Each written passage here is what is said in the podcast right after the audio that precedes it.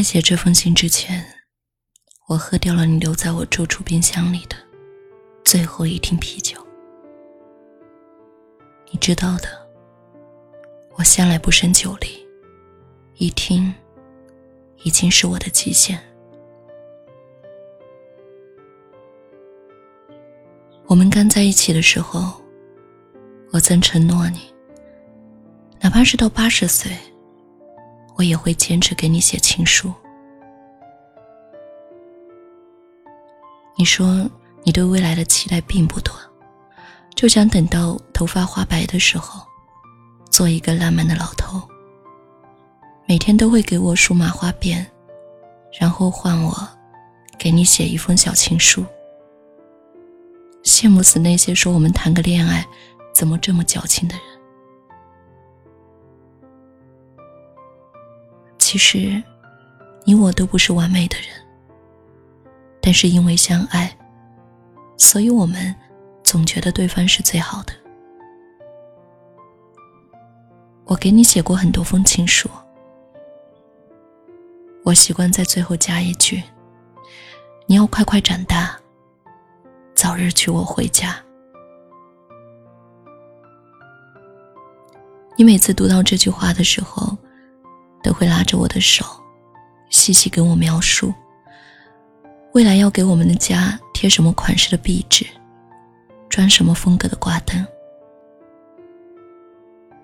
我是有多爱你呢，才会跟你说，家在哪都不重要，重要的是你在哪，我就在哪。我说真的，我向来不是一个喜欢做打算的人。但是，那时候我的所有打算，都与你有关。我打算在我二十五岁的时候嫁给你，在我二十六岁的时候，为你生一个可爱的女儿，在我三十岁的时候，开始给女儿挑幼儿园。我们每天。一起送她上学，然后你再送我上班。我们会在午饭的时间给彼此发微信。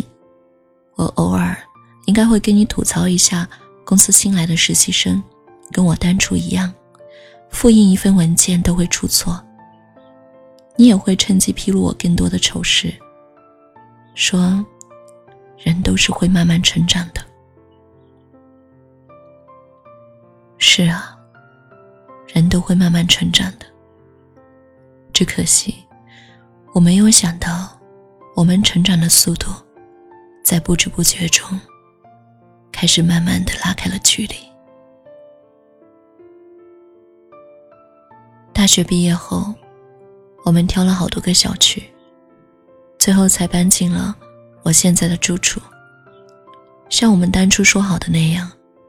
我们一起在冰箱里摆满了你喜欢的啤酒和我常喝的养乐多。我十分爱吃，但是又怕胖，所以经常很早的吃晚饭。结果在睡觉前总是抵不过饥饿的再次来袭。那就睡觉吧，睡着了就不饿了。我抱着肚子，你抱着我，见我睡不着。你还会慢条斯理的数羊给我听，实在是太好笑了，有没有？我在你的怀里咯吱咯吱的笑，你说我是笨蛋，然后不用我多说什么，就会起床给我煮水饺吃。那时候我就想着，其实我们也不需要什么大房子。就这样吃一辈子的水饺，我也愿意啊。可是从什么时候开始，你变得不愿意了？我想，大概就是我们从一起去逛街时，我看上了一条裙子。你说让我去试一下，但是，当我看到吊牌上的价格之后，立马就笑着摇头说。算了，其实也不是很好看。其实我们的工作找少的都不是很顺利。但是没有关系啊，总会好的，不是吗？为什么我都可以坚持，而你却不可以呢？你说，我们不能一辈子住在出租屋里。你说，你不能永远只拿四千块钱一个月的工资。你说你不希望陪我逛街时，连我看上的裙子，你都买不起。你开始变得越发的偏激。随便一点点小事，你就会皱着眉头问：“又怎么了？”你搬离我们的出租屋时，眼睛是红的。你说辛苦我了，跟你在一起这么久，却什么都给不了我。我哭着问你：“能不能不要分手啊？我什么都不想要。”只想要你而已，可是你不答应。你说你已经没有办法再对我好了，希望我能够遇到一个更好的人。说完之后，就关上门，再也没有回头的走了。你给我发微信说：“别哭了，以后一定要找到一个会永远对我好的人。”你看。哪怕是到我们分开，你都不明白，我并不是一定要穿一千块的裙子，只要是你买的，一百块，我也很喜欢啊。或许比起我，你更爱你的自尊心吧。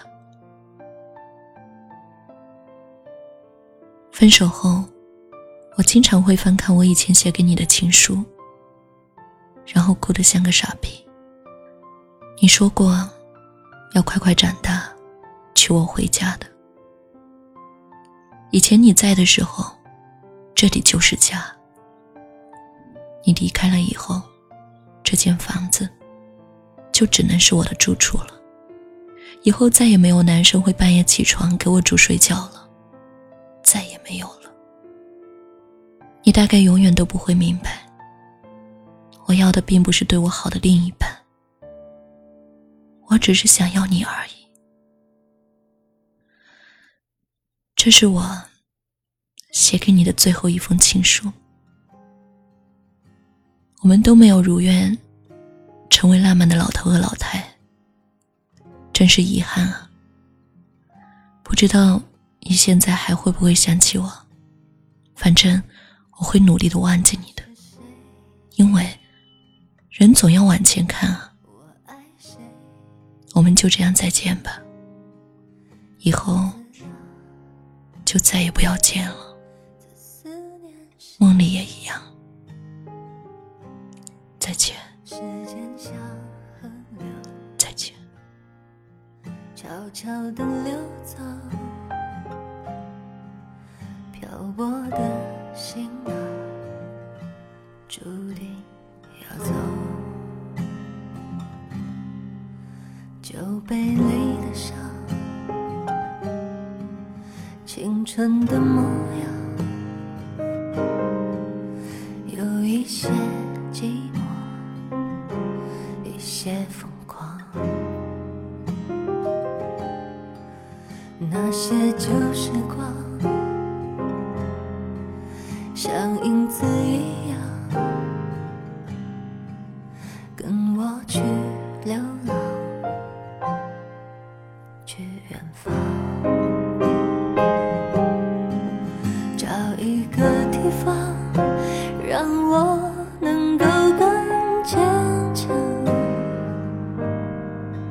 就像在